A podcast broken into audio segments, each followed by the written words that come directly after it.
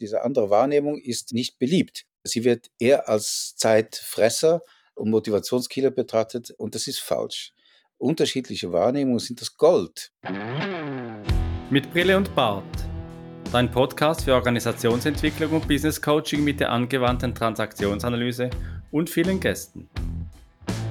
Von strukturellen Veränderungen bis zu einer gesundheitsförderlichen Balance zwischen Mensch und Technologie und gelingenden Arbeitsbeziehungen. Komm mit und verbinde Perspektiven.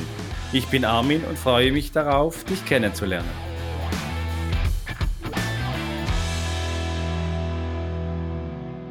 Und dann hatte ich einfach den Überblick verloren, hat mir einmal ein Multiprojektmanager gesagt, äh, im Gesundheitswesen in einer Klinikgruppe, wo so viele Projekte gleichzeitig betrieben wurden, dass einfach die Übersicht verloren ging. Und darüber, liebe Hörerin, lieber Hörer, sprechen wir heute bei Mit Brille und Bart zum Thema zu viel, zu spät, das große Leiden.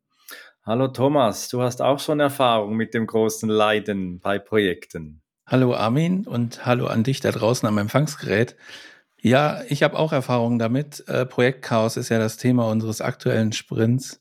Ich bin tatsächlich auch mal in eine Organisation gekommen, wo es so ein Portfolio-Management gab, also irgendwas, was die Projekte ja in irgendeiner Weise sichtbar gemacht hat. Und ich will jetzt nicht kontrolliert sagen, aber irgendwie sowas war das schon. Dort waren die Menschen tatsächlich stolz drauf, dass sie 200 Projekte, also ungefähr, ich weiß nicht mehr ganz genau, aber so ungefähr 200 Projekte gleichzeitig laufen hatten. Und dann habe ich gesagt, wie kann das denn sein, dass ihr 200 Projekte laufen habt und das so feiert? Wie viele davon werden denn fertig? Und dann haben sie mir gesagt, ja, das wissen wir nicht genau, aber wir haben 200, die laufen. Das war etwa ähnlich bei mir wahrscheinlich. Ich habe die Zahl auch nicht gekannt, aber ganz viele Projekte und äh, viele Initiativen, die da parallel gelaufen sind. Und bei dir waren es 200, man weiß nicht so genau. Und die Frage ist ja, ja, wie, wie mindert man denn das Leiden in Organisationen? Ja, das ist ein ganz spannendes Thema. Und da bin ich auch total gespannt auf unseren heutigen Gast, der uns dazu sicher irgendwie was erklären kann, mit dem wir ins Gespräch gehen möchten, genau über diese Frage. Und ich äh, sage herzlich willkommen. Thomas Braun ist da. Bitte stell dich äh, unseren Zuhörerinnen und Zuhörern vor. Äh, ja, Thomas Braun, ja, ich bin hier in der Schweiz zu Hause und von Haus aus äh, Ingenieur, Geologe, zusätzlich noch Jurist und äh, also promovierter Jurist und Betriebswirtschaftler. Und äh, ja, ich versuche äh, den Menschen ähm, ein gutes Leben zu beschaffen, also äh, besser leben. Es gibt ja schöner Wohnen, schöner Leben in Organisationen. Und äh, wie macht man das? Ja, da äh, sollte man einfach mal auch auf diese Projekte gucken. So sind wir auch in, in Kontakt gekommen. Und ja, bevor ihr die nächste ganz konkrete Frage stellt, dann zum Thema Projektchaos, äh, nehme ich es mal vorweg, lustvoll im Projektchaos baden. Das ja, wäre das, das Ziel, ja. Äh, dass die alle Freude haben, in diesem Chaos zu baden und äh, wie gereinigt äh, aus dem Spar auszutreten. Ja, aber oftmals ist ja umgekehrt. Oftmals hat man so das Gefühl, man wird irgendwie in den Projekten ersäuft und muss da irgendwie kämpfen gegen die vielfältigen Einflüsse und äh, um die Projektziele kämpfen, um Budgets kämpfen, um äh, Menschen kämpfen. Also um Menschen kämpfen, genau. Das ist ja häufig tatsächlich so eine Art Mängelverwaltung. Also sagen die zum Beispiel in diesem Portfolio-Management haben das auch so gesagt. Wir machen hier Mängelverwaltung. Dauernd müssen irgendwelche Ressourcen am besten noch genannte Menschen Projekte wechseln, weil die gerade irgendwie die Farbe geändert haben. Und das ist natürlich einfach, in so einer großen Anzahl von Projekten zu baden und sich dabei wohlzufühlen und vielleicht so auch äh, Gefahr laufen zu ertrinken. Aber wie kann man sozusagen da ja Abhilfe schaffen, dass es nicht ein unbeherrschbares Chaos und eine Mängelverwaltung ist, sondern irgendwie schön übersichtlich und lustvolles Vorangehen in Projekten. Das wäre doch äh, mal eine gute Frage, oder? Ja, also der, der erste Punkt ist wahrscheinlich nur paradox zu begegnen, indem man einfach mal das respektiert. Hier sind viele Projekte. So. Das äh, zu negieren und äh, gleich eben mit dem in der Schweiz sagt mit dem Zweihänder beginnen da äh, auf Projekte rumzuhauen. Das tut allen nochmal zusätzlich weh. Ich glaube, das Beste ist einfach mal sorgfältig äh, dieser Sache näher auf den Grund zu gehen. Und äh, näher auf den Grund gehen heißt nicht, dass es besonders viel Zeit braucht, sondern man sollte es einfach strukturiert machen. Der erste Punkt ist mal wahrscheinlich, sich zu fragen, wofür braucht die Organisation so viele Projekte? Da habe ich eine Idee dazu, und zwar, dass man sich noch weniger versteht. Äh, ja, tatsächlich, das ist möglich. Der Kern des Angebotes ist derart weit inzwischen vom Common Sense entfernt, dass man sich nur noch über die, über die Projekte, das gibt es wirklich, ja, das gibt es wirklich. Ich möchte aber nachher auch ein ganz einfaches, aber so eindrucksvolles Beispiel bringen, nämlich äh, von, im Bau. Wenn Häuser gebaut werden, das sind ja auch Projekte und das ist schon wirklich beeindruckend. Es gibt äh, zumindest in Westeuropa die meisten Häuser, die mal den Planungszustand überwunden haben. Ich denke zum Beispiel auch an eine Elbphilharmonie. Die wurden beendet. Wenn man jetzt aber mal zurückschaut, was auf der Projektebene der Organisationen ist, also organisationale Projekte, da spricht man davon, dass ja ein äh, Fail-out von über 80 Prozent ist. Also die werden alle nicht fertig. Und wieso das so ist, da freue ich mich jetzt darauf, mit euch darüber zu, nachzudenken. Ja? Und ich habe natürlich was im Köcher, wie man das anpacken kann. Aber ich möchte gerne jetzt zurückkommen, eben, wieso braucht eine, eine Organisation so viele Projekte? Weil ein Projekt ist im Grunde genommen, bitte um Widerspruch, ist etwas Dysfunktionales. Ein guter, resilienter, ja vielleicht sogar antifragiler Organismus wird durch irgendwelche äußeren Einflüsse gestärkt und kann sich selbst äh, durch diese ja, äh, Verletzungen oder eben Irritationen verbessern. Wenn ich das so, so jetzt in eine bildhafte Welt übersetze, dann würde das ja heißen, ein Projekt ist eigentlich eine Reaktion auf einen Bienenstich im Sommer. Ja, äh, kann man so sagen, ja, äh, genau. Nur der Körper, der heilt diesen Bienenstich, wenn es gut geht, selbst. Wenn du Pech hast, äh, musst du natürlich eine, eine Spritze dir holen, damit du die allergische Reaktion auffangen kannst. Also insofern völlig korrekt, ja. Ein gesunder Organismus sollte mit Bienenstichen gut zurechtkommen. So, und was passiert jetzt mit diesen Projekten? Da werden Organisationen also zu äh, da fängt ein Projekt an, harmlos, ja, und das nächste, weil es ja dysfunktional ist in der Regel, zieht dieses eine Projekt gleich weitere Projekte nach sich. Und so entsteht krebsgeschwürartig, habe ich so auch noch nie ausgedrückt, stelle ich gerade fest, ja, entsteht ein Umsystem, was einfach dem zugrunde liegenden Organismus vorzu Energie abzieht und auch Existenzberechtigung. Eben im Extremfall, wie er gesagt hat, dass nur noch das Projekt übrig bleibt und zum Schluss ist nichts mehr da. Ja, ja wir hatten ja schon mal so ein bisschen das Thema, so die Beschäftigung mit dem Selbstzweck, also der Selbstzweck einer Organisation, das gar nicht mehr das Wertschöpfungsmodell geklärt ist, dass nicht mehr geklärt ist, worum geht es eigentlich und jetzt in unserem Gespräch heute ist ja dann eigentlich die Häufigkeit, wie du sie beschrieben hast, Thomas, ist nur noch der Fokus auf die Projekte, egal wo sie hinführen, ob sie zum Erfolg beitragen oder nicht. Und dann eben auch die Spreu vom Weizen zu trennen und zu sagen, das hilft uns wirklich oder das hilft uns nicht. Das wird ja dann nicht mehr, das ist ja dann nicht mehr im Fokus es ist nicht nur nicht mehr im Fokus, sondern die Projekte ziehen den Fokus auf sich, weil sie entweder sauteuer sind oder eben komplex oder drohen äh, niederzugehen und alles Mögliche. All das zieht die Aufmerksamkeit ja sensationsartig äh, auf diese Projekte.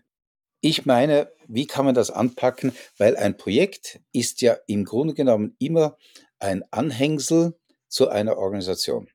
Das mal es gibt natürlich auch Projekte, wo die Organisation ein Anhängsel vom Projekt ist und das so gewollt ist, das gibt es auch, ja, aber in der Regel ist es andersrum. Also es gibt eine Organisation, wo man irgendwie zum Schluss kommt, es muss ein Projekt her. Da ist wahrscheinlich schon der Fehler Nummer eins passiert. Weil wenn ein Projekt gemacht werden muss, dann ist das ein Hinweis darauf, dass etwas sich aufgestaut hat. Etwas muss angepasst werden mit einer Hauruck-Übung, mit einer dysfunktionalen Übung. Wenn es nämlich funktional wäre, müsste man gar kein Projekt machen. Ja, interessanter Gedanke. Dieser aufgestaute Handlungsbedarf ist, wenn ich da mal so drüber nachdenke, wie das so in der Vergangenheit in Organisationen häufig passiert ist, dann geht ja manchmal, also die haben dann immer so Budgetrunden. Ich weiß nicht, ob du an den Empfangsgerät das nachvollziehen kannst. Dann gibt's immer so Budgetrunden. Einmal im Jahr wird sozusagen geklärt, wofür geben wir denn nächstes Jahr unser Geld aus? Und dann wird vorher immer in den Organisationsteilen gefragt, schreibt doch mal auf, was wir an Projekten noch so alles machen könnten. Und dann werden im Prinzip Mängellisten geschrieben. Und Mängellisten sind ja dann nichts anderes als die Visualisierung von Handlungsbedarf, von aufgestautem Handlungsbedarf. Insofern kann ich den Gedanken super nachvollziehen, weil man dann gesagt, okay, wir haben das Thema irgendwie geparkt haben jetzt irgendwie die Möglichkeit, wieder eine Timebox damit zu belegen und holen das hervor, schreiben es auf die Liste und hoffen, dass es irgendwie in der Priorisierung und beim Budgetbedarf irgendwie berücksichtigt wird. Und dann können wir das endlich machen, weil es uns so lange schon beschäftigt, dass das noch nicht gemacht worden ist. Das ist ganz typisch. Und da verstehe ich den Gedanken Dysfunktionalität und aufgestauter Handlungsbedarf. Das verstehe ich sehr gut. Ja, ist so. Und jetzt kann man sich natürlich die Frage stellen, was ist denn, wieso ist denn dieser äh, aufgestaute Handlungsbedarf überhaupt entstanden? Und ich darf äh, in meiner Freizeit noch Dozent sein an der Universität St. Gallen zum Thema Board Governance, ja, und dort äh, Corporate Intelligence mit den angehenden Boardmitgliedern, das ist in Deutschland, werden das dann die Aufsichtsräte, das besser ausleuchten weil diese Leute äh, haben ja die Verantwortung, dass die Organisation funktioniert, ja, die ihnen anvertraut ist. Was ist da also passiert, wenn so etwas aufstaut? Und äh, im Grunde genommen ist das eine eingeschränkte Corporate Intelligence. Denn wenn äh, diese Organisation äh, keinen Stau hätte irgendwo, dann könnte ja wie im Fluss die vorhandene Intelligenz der Menschen und der Organisation, diese Probleme vorzu abarbeiten. Aber nein, es gibt einen Stau. Ja, und jetzt sind wir so gestrickt, dass wir immer wieder mal uns auch Fallstricke auch wieder mal in den Weg legen, damit wir bewusst stolpern. Also darf es dann einfach auch ruhig gehen, wenn ich so in die Transaktionsanalyse schaue, Strukturierung der Zeit als Modell. Da gibt es ja die Arbeit und die ist eigentlich im Kern ziemlich langweilig. Die hat kein Drama, das ist einfach äh, Abarbeiten von dem, was getan werden muss und ist kein Zeitvertreib, ist kein Drama, sind keine psychologischen Spiele, sondern ist einfach das Arbeiten an dem, was man tut. Also wie ein, ein guter Gärtner, der im Herbst einfach das Laub zusammenrecht und dann ist es zusammengerecht und dann ist wieder gut und dann kann der Frühling wieder kommen. Aber da wäre ja dann so in dem Bild, das du im Sinne von Corporate Intelligence auch beschreibst, da reicht ein Gärtner nicht, sondern da braucht es dann sieben, acht, neun, zwölf Gärtner, der jede eine bessere Perspektive einbringt, wie da am besten, am sichersten, am, ja, das Laub zusammengerecht wird und am Ende ja, hat es ja nur noch Laub dann auf diesem Rasen. So stelle ich mir das vor. Ja, also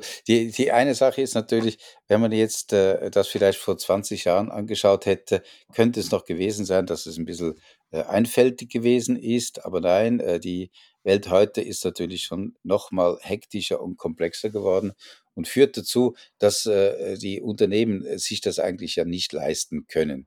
Ich nehme zum Beispiel ein Spital oder nehmen wir äh, die Banken, die unter extremer regulatorischer Aufsicht stehen oder Lebensmittelproduzenten, die Hygiene und, und, Zertifikate erfüllen müssen. Das ist richtig anstrengend geworden. Also Unternehmertum ist anstrengend. Und die ursprüngliche Fadesse oder Langweile, die da vielleicht aufgemuntert worden ist durch irgendwelche Projekte, die man dann vom Zaun gebrochen hat, äh, damit was läuft, äh, ich glaube, diese Zeit ist irgendwie vorbei. Ja. Vielleicht hat man noch das alte Bild da. Ich finde das noch cool, den, Hinweis bezüglich, äh, macht mal ein bisschen Theater, hier läuft ja nichts. Ja. Aber ist ein bisschen zynisch, würde ich sagen. Äh, aber zurückgehend nochmal zu diesem Organismus, der im Grunde genommen eben in der Lage ist, mit seinen Selbstheilungskräften, man spricht da, glaube ich, auch von Resilienz, diesen Stau vorzu abzuarbeiten, ohne dass ein Projekt stattfindet. Das geht ein bisschen in diese Richtung. Ich sage das provokant wenn entschieden werden muss, ist vorher etwas falsch gelaufen. Das ist natürlich nicht lustig für Geschäftsleitungen, die da eben sagen, aha, Chief Executive Officer, der exekutiert. Nein, der müsste eigentlich dafür sorgen, dass eben Entscheide gar nicht mehr nötig sind oder nicht nötig sind, sondern die Organisation selbstführend, selbstheilend, selbstreinigend vor sich hin sich entwickelt und die Leistungen, die es versprochen hat, das Unternehmen eben abliefert. Das wäre eigentlich die Aufgabe der Sache. Aber es ist nicht so. Und dann entsteht eben, wie wir gesagt haben, äh, womöglich dann dieses Projektchaos. Wie jetzt also diesem Projektchaos begegnen? Ich schlage vor, dass man diese Organisation, also die äh, Kernorganisation ohne die Krebsgeschwüre der Projekte, einfach mal beginnt im Sinne einer Auslegeordnung visuell aufzugliedern. Wir sprechen hier von einem Zwilling. Dieses Wort Zwilling, also Twin, ist äh, inzwischen ziemlich modern geworden als, als digitaler Zwilling. Und äh, das ist gut so, digitale Zwillinge, why not? Ja. Äh, meines Erachtens sind die in der Regel zu wenig aufgelöst, also zu wenig präzise. Wir bauen und schlagen vor, einen analogen Zwilling zu bauen. Und das ist nichts anderes als eine Auslegeordnung der Organisation. Im Hintergrund sieht man so etwas. Da sieht man viele Kästchen, die auch noch untereinander miteinander verbunden sind, äh, Wirkungen austauschen. Man sieht Farben. Die Farben zeigen den Reifegrad. Grün würde heißen, es passt, es funktioniert. Und äh, gelb heißt genauer hingucken und orange Zeitverlust und Ressourcenverlust und rot heißt, es ist so richtig gefährlich. Und dann schaut man miteinander auf diese Auslegeordnung, auf diesem, äh, auf diesem Zwilling, schaut man in aller Ruhe äh, drauf und wie, äh, fragt sich, wie hängen diese Felder zusammen? Und was passiert, wenn wir eine Maßnahme treffen? Zum Beispiel ein Projekt. Äh, was passiert mit all diesen Feldern bei einer Firma XY, wenn SAP eingeführt wird? Ich sage bewusst SAP und die Leute von SAP werden es mir verzeihen. So viel Humor muss sein von Ihnen, von mir. Ja. Diese Felder werden meist alle schlagartig rot. Ja, weil alle in helle Aufruhr geraten, alle müssen äh, definieren, was ihre Ressourcen sind und äh, wie sie bearbeitet werden müssen. Und die ganze Aufmerksamkeit geht eben dann äh, im Sinne einer Blutlehre alles zu SAP, die das ganze Blut haben, ja, und äh, entsprechend äh, ist die, äh, ist die Organisation kurzfristig fast lahmgelegt. Das ist ein bisschen Stereotyp. Wenn du jetzt SAP nennst, äh, gibt es ja auch ganz viele andere Digitalisierungsinitiativen, die in den letzten Jahren ja auch ganze technologische Reformation in Unternehmen eindringt, eindringen und äh, ganz neue Geschäftsmodelle hervorbringt. Und also ich, ich, weiß nicht, deine Vorstellung, deine Vorstellung kann ich nachvollziehen, aber wie, wie soll das gehen, solche neuen Technologien ohne Projekte einzuführen? Also in der Tat ist es äh, unumgänglich, Digitalisierungsprojekte zum Beispiel in, in Stadtverwaltungen, Gemeindeverwaltungen einzuführen. Und das führt auch wirklich zur Entlastung. Tatsache ist aber, dass man sich bewusst sein muss, wer alles da unter Last kommt und dann versuchen, in diesen äh, Projekten nicht das ganze Blut, äh, habe ich auch noch nie so ausgedrückt äh, mit diesem Blutlehre, ja, äh, das ganze Blut in Richtung von dem neuen System zu lenken, sondern das Kernsystem am Leben hält und äh, die Leute und die Menschen doch pflegt und fragt, wie kann man euch unterstützen, damit das äh, gut vonstatten geht. Und in der Regel wird das auch versucht. Betonung auf versuchen. Ich finde das Bild mit dem Blut gar nicht so schlecht. Also ich rede in dem Zusammenhang häufig von so Energie, die irgendwo verwendet wird, ne? Und äh, so eine Organisation, so ein System hat eine begrenzte Kapazität an Energie und da muss man halt irgendwie gucken, wo wird was verbraucht und äh, das nicht zu überlasten, finde ich schon auch wichtig. Zu dieser Überlegung mit den Digitalisierungsprojekten äh, passt vielleicht noch mein Gedanke dazu ich habe gerade überlegt, wenn wir von aufgestautem Handlungsbedarf sprechen, gehen wir ja davon aus, dass irgendwas nicht funktioniert, irgendwas fehlt, keine Ahnung, irgendwo ein Fehler ist. Aber es gibt ja auch sowas wie Innovationsprojekte. Also irgendeine Unternehmung will ein, neu, ein ganz neues Produkt entwickeln. das ist ja nichts, was sozusagen aufgestauter Handlungsbedarf ist, sondern was in die Zukunft gerichtet ist. Und aber auch da bin ich dann äh, bei dir, Thomas, wenn wir so eine Auslegeordnung haben der Organisation und diesen analogen Zwilling betrachten, dann zu gucken für solche Themen, wer ist wie daran beteiligt und wo geht meine Energie eigentlich hin und ist das gut so, wie es das ist, das sichtbar zu machen, das halte ich für ziemlich wertvoll, ja. Äh, es geht tatsächlich um diese neurologische Überlastung der äh, Organisationen. Und diese äh, Organisationen, die haben Teil, das sind ja auch neuronale Konstrukte sind einfach einzelne Menschen dabei, sind Computer dabei, die in mannigfaltiger Art und Weise zusammenwirken. Und die können eben wirklich auch überlastet werden.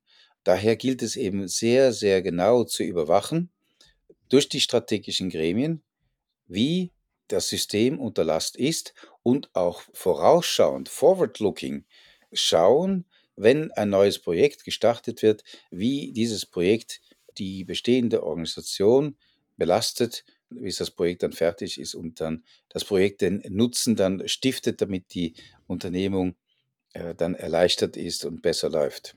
Eine Überforderung kann ja auch Angst sein. Angst vor Rationalisierung, Wegrationalisierung. Ich denke das immer, ich habe Lars Lauer an meiner und anderen Ort auch wieder erwähnt, wenn ich in der Schweiz im Detailhandel einkaufen gehe, und dann äh, im Gegensatz zu Österreich, wo es eigentlich noch fast keine Self-Caching-Kassen gibt, bedeutend weniger als in der Schweiz, wo ich schon feststelle, in der Schweiz sehr viel Self-Caching, bedeutend mehr als in Österreich und ich weiß auch nicht, Thomas, vielleicht auch als in Deutschland. Auf alle Fälle habe ich das Gefühl, in diesen drei Ländern sehe ich am meisten Self-Caching-Kassen in der Schweiz. Und wenn dann das Personal da ist und das ein, eine Einführung, eine Projekteinführung ist von solchen äh, neuen Technologien, da kann ich mir doch mal noch vorstellen, dass da eine gewisse kriminelle vielleicht aus Energie entsteht, zu sagen, ja, dieses Projekt, da schaue ich schon, dass das nicht jetzt in der geplanten Zeit durchgeführt wird, sondern dass das vielleicht erst nach meiner Pensionierung dann auch äh, real wird, dass ich nicht vorher wegrationalisiert werde. Ja, das wäre dann irgendwie schon fast kriminelle Energie. Ich persönlich habe das noch nie erlebt. Ich habe schon davon gehört, aber persönlich habe ich das noch nie erlebt. In den meisten Fällen sind die Leute einfach schlichtweg überfordert durch die Vielzahl der womöglichen Änderungen. Das löst Stress aus. Ihr habt ja, glaube ich, mhm. in der Podcast Folge 87 da jemanden wirklich, äh, ich habe kurz reingehört gehabt, ganz tolle Podcast, ich mache ja Werbung jetzt, Werbeschaltung für Podcast äh, 87. Bitte hört euch den an, der passt jetzt genau zu dem, was wir hier auch diskutieren. Das führt dazu, dass die Menschen nicht mehr richtig abwägen können. Und das passiert schneller, als man meint. Also die Menschen sind schneller in einer Orientierungslosigkeit, und beginnen in dieser Orientierungslosigkeit das einzig Richtige zu machen, nämlich Demotivation. Demotivation ist eine Ressource, ist ein wunderbarer Mechanismus, um unklaren Situationen gerecht zu begegnen. Mach ein Beispiel. Äh, was äh, macht ihr beide, wenn ihr äh, auf der Autobahn mit 120 dahin fährt und es beginnt zu regnen? Ja, ihr werdet wahrscheinlich, wenn ihr noch ein älteres Auto habt, den Scheibenwischer einstellen. Warum? Ihr wollt was sehen. Ja, dann reicht der Scheibenwischer nicht mehr aus und der Regen wird stärker und was macht ihr? Ihr werdet langsamer. Und irgendwann mal ist ein derartiges Unwetter und glücklicherweise kommt eine Raststätte in Sicht. Ihr fahrt im Kriechtempo vor die Raststätte, stellt euer Auto ab, hört auf mit Motivare, mit Bewegen, geht in die Demotivation und ihr macht das einzig Richtige, ihr geht Kaffee trinken oder sonst etwas machen. Erzählt euch auf dem Gang äh, an der Kasse eine gute Geschichte. Und das machen die Leute. Die Menschen verlieren die Übersicht und das einzig Richtige, was sie machen, ist Bewegungslosigkeit. Ja, weil jeder Schritt könnte ja in die falsche Richtung gehen. Da stehen so viele Menschen einfach bewegungslos rum, weil sie äh, die Übersicht verloren haben. Und das ist eine äh, normale neurologische, ja, äh, psychologisch erklärbare, sehr gesunde Reaktion. Da gibt mhm. es die Ungesunden, die machen trotzdem hektisch weiter. Das sind diejenigen, die dann eben bei äh, Beschleunigen bei 120 keine Sicht haben, beschleunigen und sagen, da müssen wir durch. Ja, dann, äh, genau. Ja, weiß man, was passiert. Dann, äh, äh, ja. 40 Kilometer Stau auf der A1 äh, wegen über Aquaplaning und so. Genau. Ja. Die anderen viel gescheiter, demotiviert, stehen im Kaffeehaus rum, warten, bis der Regen vorbei ist. Das ist die Situation in ganz, ganz vielen Unternehmungen und Organisationen und Verwaltungen. Die Menschen stehen rum, weil sie die Übersicht nicht mehr haben. In dem Augenblick, wo sie die Übersicht haben, bewegen sie sich. Also ich habe schon auch die Situation kennengelernt, dass im Projekt Menschen waren, die sich praktisch, die ihre eigene Rolle im Unternehmen abgeschafft haben und dann das Projekt rausgezögert haben, weder durch eine verweigerte Freigabe oder sonst irgendwas. Das hat es äh, schon gegeben, aber das ist natürlich irgendwie ein temporärer Zustand. Das kann man ja nicht auf Ewigkeit machen. Und schon gar nicht, wenn man noch, äh, weiß ich nicht, weit weg von der Rente ist, zu sagen, ich mache das jetzt so lange, bis es dann endlich soweit ist. Aber das sind, sag ich mal, Situationen, die führen nur bedingt zu Projektchaos, sondern das ist verzögert einfach den Ablauf. Ich weiß nicht, vielleicht Auswirkungen auf andere äh, Projekte hat. Aber äh, so, so richtig Projektchaos ist da ja nicht. Und es hat auch, sagen wir, im Sinne zu viel und zu spät. Das ist ja nicht die Auswirkung, sondern da ist einfach die, die schiere Masse an Projekten, so wie wir das am Anfang gesagt haben, die ganzen Maßnahmen, die da irgendwie aufeinander prallen und das Blut oder die Energie aus der Organisation rausziehen und man das irgendwie nicht mehr kann und dann verlieren sie den Überblick und machen nichts mehr.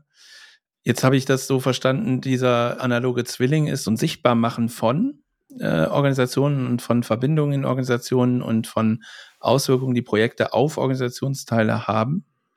Und äh, das sind jetzt unterschiedliche Farben. Und ist das dann so, äh, dass die Farben überall, also das ist, ist das Ziel dieser Betrachtung, alle Farben, alle Kästchen auf grün zu kriegen? Oder wie stelle ich mir das vor, was dann mit dieser mit diesem Zwilling passiert. Also da, haben wir gerade heute auch gehabt, da hat jemand gesagt, was passiert denn, wenn wir äh, alles auf grün sind? Dann sage ich, wahrscheinlich seid ihr tot dann, ja. genau. Also das ist sehr unwahrscheinlich, dass alles auf grün ist weil eben von der Umwelt immer wieder äh, Einflüsse stattfinden, die äh, eine Störung darstellen. Und am Ende ist die Störung dann sogar noch äh, eine Bereicherung. Das weiß man ja am, am Anfang ja so gar nicht so richtig. Äh, ich sage immer, damit ein Potenzial entsteht, braucht es verschiedene Zellen. Eine Zelle alleine macht gar keinen Sinn in dieser Welt, die stirbt. Es braucht immer eine Gegenzelle, wo eine Energie dann rüberspielen kann aus diesem Potenzial heraus. Und das ist so in einer Firma, die in einer Organisation, also da gibt es verschiedenste Elemente, die äh, einander bedingen und trotzdem ein bisschen eben äh, sich wieder, wieder abstoßen. Und äh, daher ist äh, die Befürchtung, dass es äh, irgendwann mal alles grün ist, solange der Organismus lebt, äh, ist er nicht da. Ja, der, Allerdings, wenn er tot ist, das könnte schon die grüne Hölle sein. Ja, ja, natürlich. Und ich war vorhin vielleicht äh, etwas auch provokativ im Sinne eben von Missverständnisse auch bewusst einzuführen, um zu verzögern, gewollte Missverständnisse eben auch einzuführen, Konflikte zu inszenieren, dass etwas nicht so schlank durchgeht, wie es gehen könnte, äh, so in, in diese Richtung. Und dann ist dann schon die Frage, wir sind hier ja auch ein Podcast für das Thema Kommunikation und Beziehungsgestaltung, gelingen in Organisationen. Und da gibt es ja dieses äh, klassische eben Multi-Projektmanagement, in dem, das haben wir auch schon in einer Folge in diesem Sprint angeschaut, diese äh, MS Project Karten das war in der Folge mit Wolfgang Falkner. Wenn du dir, liebe Hörerinnen, liebe Hörer, das nochmal anhören möchtest, wo wir über das Thema Visio, Project, MS Project und äh, Termineinhaltungen äh, austauschen.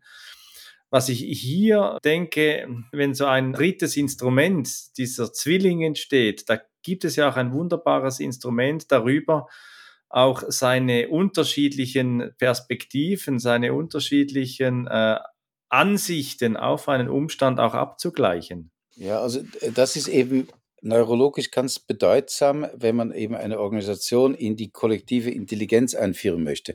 Wobei kollektive Intelligenz und Schwarmintelligenz was völlig unterschiedliches sind. Schwarmintelligenz ist äh, ja abgeleitet davon, äh, dass äh, die Vögel äh, in einem Schwarm äh, einfach ökonomischer fliegen können, also ungefähr im 60-Grad-Winkel versetzt, äh, führt das dazu, dass der danach folgende Vogel, glaube ich, 70 Prozent weniger Energie hat, weil weniger Luftwiderstand und Sog und, und so weiter und so fort. Also das ist Schwarmintelligenz. Äh, kollektive Intelligenz ist etwas ganz anderes. Äh, da kommen äh, Individualintelligenzen zusammen und überlegen im Dialog, wie kommt etwas zustande und wie können wir etwas äh, verbessern. Und die unterschiedliche Wahrnehmung ist die Ressource. Interessanterweise werden unterschiedliche Wahrnehmungen in Gremien nicht sehr geschätzt. Dann heißt es, ah, der Armin, wieder der, ja, immer der, der Querkopfdenker, ja, und äh, meine Güte. Und jetzt kommt der Thomas wieder mit seinem Kalauer da. Genau, jetzt kommt das wieder, der guckt das so genau an, wir haben doch keine Zeit und so weiter und so fort. Diese andere Wahrnehmung ist nicht beliebt. Sie wird eher als Zeitfresser und Motivationskiller betrachtet und das ist falsch. Unterschiedliche Wahrnehmungen sind das Gold dieser unterschiedlichen Wahrnehmungen, die äh, enthalten Hinweise auf Unklarheiten, und in diesen Unklarheiten steckt die Innovation, die Verbesserung und alles Mögliche. Jetzt ist das aber äh, für die meisten Gremien eben äh, nicht handelbar, diese Unterschiedlichkeiten, weil das, die meinen, die müssten dann das irgendwie argumentativ bearbeiten. Äh, ja, aber du, Armin, ja, und Hans-Uli, du bist doch auch und so weiter. So geht's nicht, ja. Das ist Diskussion und nicht Dialog.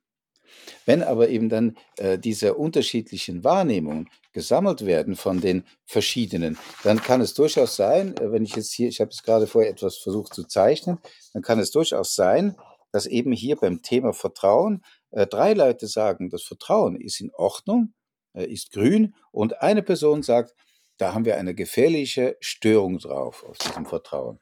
Und dann ist es eben nicht die, an der, äh, das zu klären, ja, wir stimmen jetzt ab, mehrheitlich grün, äh, macht gelb. Nein, das überlegt man sich, Moment, äh, wie kommst du dazu, Hans Rudi, dass du das rot siehst?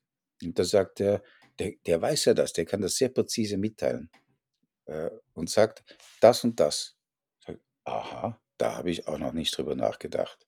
Spannend. Ist aber eine hohe Kunst äh, der Gesprächsführung oder des Dialogs. Das können ja eigentlich, das stelle ich immer wieder fest, Führungsteams müssen das in schwerer Arbeit erlernen, so reflektiert auch in den Dialog zu treten, das auch auszutauschen. Das ist so. Jetzt äh, kann man das lernen oder man kann es direkt anwenden. Und diese Methodologie mit diesem analogen Zwilling, äh, da kann man es gleich anwenden. Da müssen die Leute das gar nicht lernen, sondern sie äh, werden aufgefordert, im Schweinsgalopp so eine Karte mal einzufärben und äh, dann mhm. kommt eine unterschiedliche Einschätzung zustande und anschließend äh, beginnen die Leute, das braucht halt am Anfang eine kurze äh, Moderation des äh, anwesenden Sokraten in diesem Fall, dass der sagt, Moment, äh, bitte nicht äh, diskutieren, wer recht hat, sondern erklär mal, könnt ihr das erklären, wie die Unterschiedlichkeiten zustande kommen? Ja, und diese Erkenntnisse, das finde ich, ist das, ist das Gold, ja, da hast du recht. Also im Grunde ist es ja nicht so, dass es nachher einen analogen Zwilling gibt, sondern es gibt ja mehrere, also pro Mensch einen analogen Zwilling. Manche sind vielleicht irgendwie ähnlich, manche sind total verschieden. Und dann geht es ja auch nicht darum zu verhandeln, wer Recht hat und welche Farbe nachher gewonnen hat, sondern es geht darum, die Unterschiedlichkeiten rauszuarbeiten und daran einen Dialog zu führen. Das finde ich, äh, finde ich wirklich großartig. Und das, äh, wie du das jetzt gerade sagst, Thomas, es ist wirklich so, man erkennt es zwar im ersten Moment nicht, aber du hast auf einer Karte, hast du unter Umständen 100 individuelle analoge Zwillinge auf einer. Und jetzt kann man beginnen eben zu überlegen, wie kommt das zustande? Und spannend ist auch, dass das innerhalb von einer halben Stunde erledigt ist. Das geht so schnell, wenn das mal geordnet ist und wenn die Leute merken, dass sie respektiert werden, dass ihre andere Sichtweise respektiert wird, öffnen sich Geist und ich sag's, äh, ich muss es sagen, auch die Herzen. Und eine Aufrichtigkeit entsteht. Eine, eine tiefe, mhm. reflektierte Aufrichtigkeit entsteht. Und dann getrauen sich die Menschen auch. Da müssen sie nicht mehr vertrauen, sondern sie getrauen sich, ihre Unterschiedlichkeiten mitzuteilen und freuen sich an den Unterschiedlichkeiten der anderen.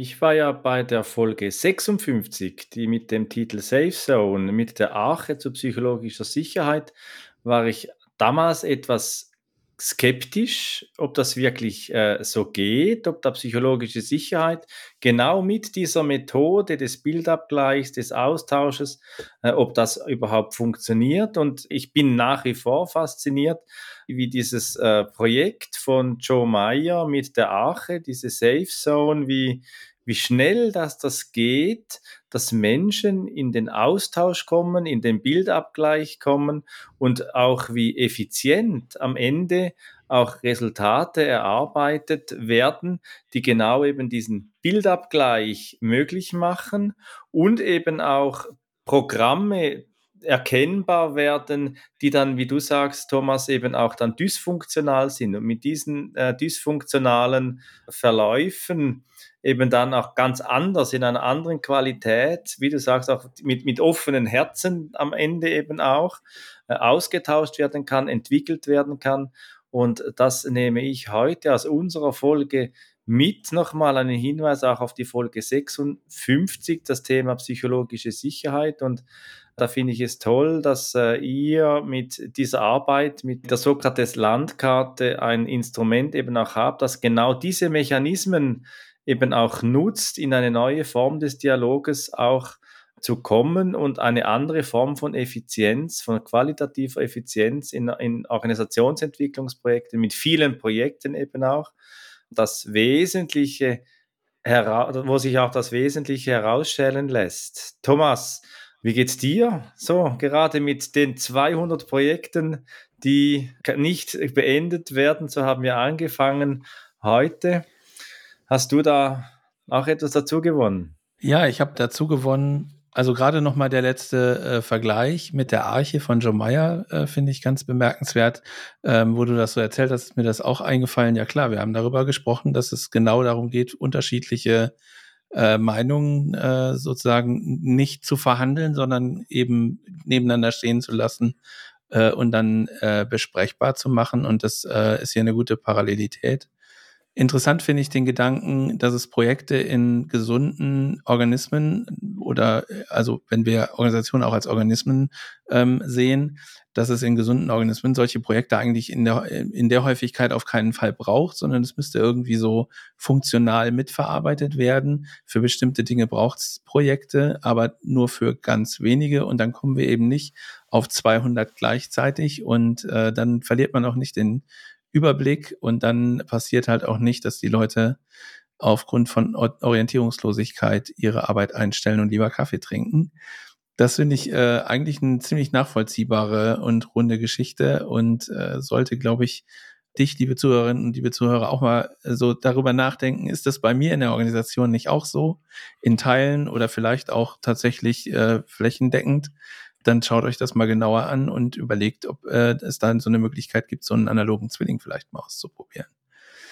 Das ist so das, was ich mitgenommen habe. Und wir sind ja, wie immer, wenn wir Gäste haben, so freundlich und geben das Schlusswort an unsere Gäste, Thomas. Das ist dein letzter Gedanke für diese Folge. Ja, eine Einladung alle, die das mal ausprobieren möchten mit diesem analogen Zwilling, sollen doch zu uns kommen und wir liefern ihnen einen. Wir haben nämlich äh, eine Bibliothek von 6500 äh, analogen Zwillingen und einer passt schon, den schicken wir euch und ihr tut das einfach mal ausprobieren. Und äh, ihr werdet Freude haben. Eine Einladung zur Freude. Das äh, wünsche ich euch. Und unsere Mission ist äh, Helping the World for Better Understanding. Ja, ich denke mir, da liegen wir ziemlich äh, gut drin, auch wenn viele Leute äh, ihr Geschäftsmodell darauf aufgebaut haben, mit den Missverständnissen zu arbeiten. Aber hm, ich glaube, wir sollten wieder Mensch werden und äh, das tut gut. Das tut richtig gut, im Irrtum zu leben und im Nichtwissen zu leben. Darum heißen wir Sokrates Group, äh, ich weiß, dass ich nichts weiß. Diese Demut und die entlastet richtig, ja. Schließt euch diesem Gefühl mal an und äh, sagt, es passt oder es passt nicht. Passt heißt hellgrün und passt nicht heißt äh, gelb. Ich gehe andere Wege. So soll es sein. Wenn dir diese Episode von Mit Brille und Bart gefallen hat, dann zeig uns das mit deinem Like und abonniere gleich den Kanal, damit du keine Folge verpasst. Alle Links zur Folge findest du in den Show Notes. Da findest du auch unsere Kontaktdaten, wenn du uns etwas mitteilen möchtest. Wir sind verfügbar in Deutschland, Österreich, der Schweiz und natürlich remote, wenn du Orientierung und Begleitung für deine Veränderungsprozesse suchst. Teile diesen Podcast mit Menschen, die davon profitieren können und lass eine Rezension bei Apple Podcast da.